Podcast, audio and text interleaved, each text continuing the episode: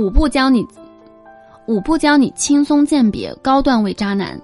大家好，这里是林君情感，我是小新。如果您有感情上的困惑，可以来加老师的微信八七三零九五幺二九，可以获得老师的免费分析与咨询。如果你问那些没有恋爱过的男生，他们觉得自己以后会不会是渣男？那么他们九成会说不是。如果你问那些恋爱过的男生是否觉得自己是渣男，他们八成不会承认自己是渣男，哪怕曾经有女生说他是渣男。如果你问那些恋爱过的女生是否遇到过渣男，他们九成九会说遇到过渣男。那么这就上升到一个深层的问题了：到底什么样的男生是渣男呢？在女生的眼里，有下列的几种，往往就是他们所认为的渣男，分别为零型。冤屈，一型、二型，男女认同偏差，三型、四型，实锤渣男以及 X 型渣男，也就是最毒恶的。那么我们首先来说零型普通型渣男，约占比男性总数的百分之七十。这类渣男呢，其实挺冤的，所以我不觉得这是渣男。很多未经世事的男生呢，遇到喜欢的女生都会罹患真命天女症。在未得到女生之前呢，对女生百般的好，同时会变得很盲目，会自动屏蔽掉女生身上所有的缺点。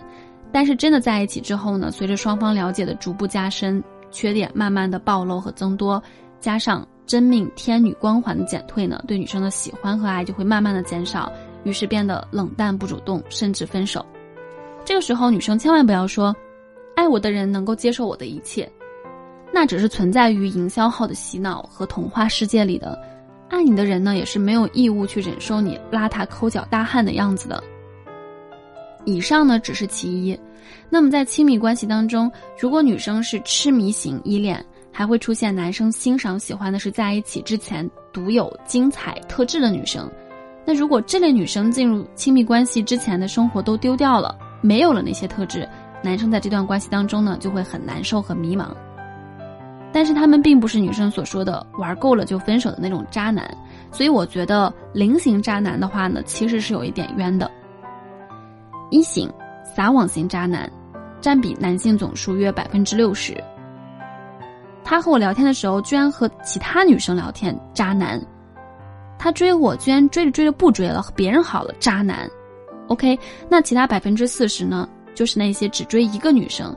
奉为真命，觉得自己如果和其他女生聊天就是背叛对方，这些男生呢就是女生口中从一而终的好男人，但是他们只是嘴上说好，并不会和这样的男生在一起，因为这样的男生呢往往都附带舔狗基因，不停的牺牲自己的时间，提供陪伴价值，甚至是物质价值，用钱去追求，女生不会说这些男生是渣男，但同时呢他们也不会跟他们在一起，这些男生呢只有少部分可以追求成功。那其实我要为这些男生说说话了，什么叫撒网？怎么就撒网了？我和你接触着，你又不是我的女朋友，也没有暧昧到只差一层窗户纸，你凭啥不让我和其他女生聊天啊？我追你个半天，你也没有给我一个进度条啊？女生不是很讨厌男生双标吗？那么这个时候，女生本身不也是在玩双标吗？允许自己同时不果断拒绝多名追求者，保持聊天，却要求多名追求者只追求自己，难道这不是双标吗？当然了，如果这男的和一个女生呢已经是暧昧到了只剩下一层窗户纸，却还和其他女生保持暧昧关系，那确实是渣男。但在那之前，称他们为渣男只不过是女权利己的双标罢了。二型，三不型渣男，占比百分之十。不主动、不拒绝、不负责，这类男生呢一般属于颜值在线的男生，所以占比会比较少。他们可以在不谈恋爱的情况下和女生发生关系，也可以在不承诺任何情况下让女生心甘情愿。这样的男生呢，我觉得不能叫人家渣男，有点冤啊。他们顶多是有点坏，还真的算不上渣。是那些女生把持不住自己，永远觉得能把一个坏男人变好，永远觉得自己能是他们的最后一个，过于自信的去接近他们而已。最后付出的越来越多，沉默成本越来越大，自己出不来了。有气无力地说了一声“渣男再见”，但却还是放不下。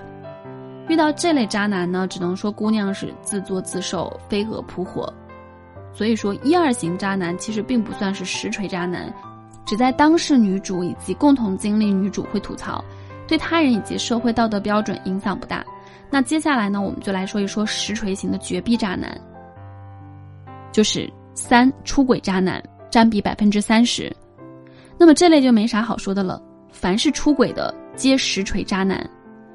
出轨只有零次和无数次，作为女生呢，你要么就忍痛割肉离开，要么就做好底线一次被冲击到零的准备。受不了就滚啊！这就是这类渣男的内心独白。但是表面上他们并不会这样，会在一次次出轨后跪舔挽回。四型，人品堪忧渣男，占比未知。把人家姑娘的肚子搞大了，人跑了，钱也不出，打女人，家暴，酗酒，这些都没啥好说的了，这些就是人渣。同样呢，有一次就远离，这样的人死不悔改。都是原生家庭或者是写在基因里的，改不了的。珍爱生命，请远离。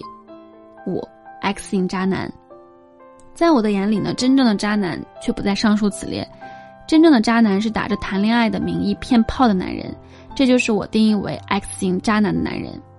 这种男人呢，往往没有很高的颜值，有一定的经济基础，肯为女生花钱。由于他们不能够很好的提供情绪价值，所以不能成为二型渣男。生理需求的旺盛加上情绪价值的缺乏，让他们只能够选择提供金钱，或许会成为舔狗。曾经呢，我有一位学员的经历让我深信了这个事实。她是一位女学员，这个女学员呢，她是二十八岁，颜值七分，国企上班，遇到了一个比她大五岁的中层高管，对于她是百般的讨好和追求。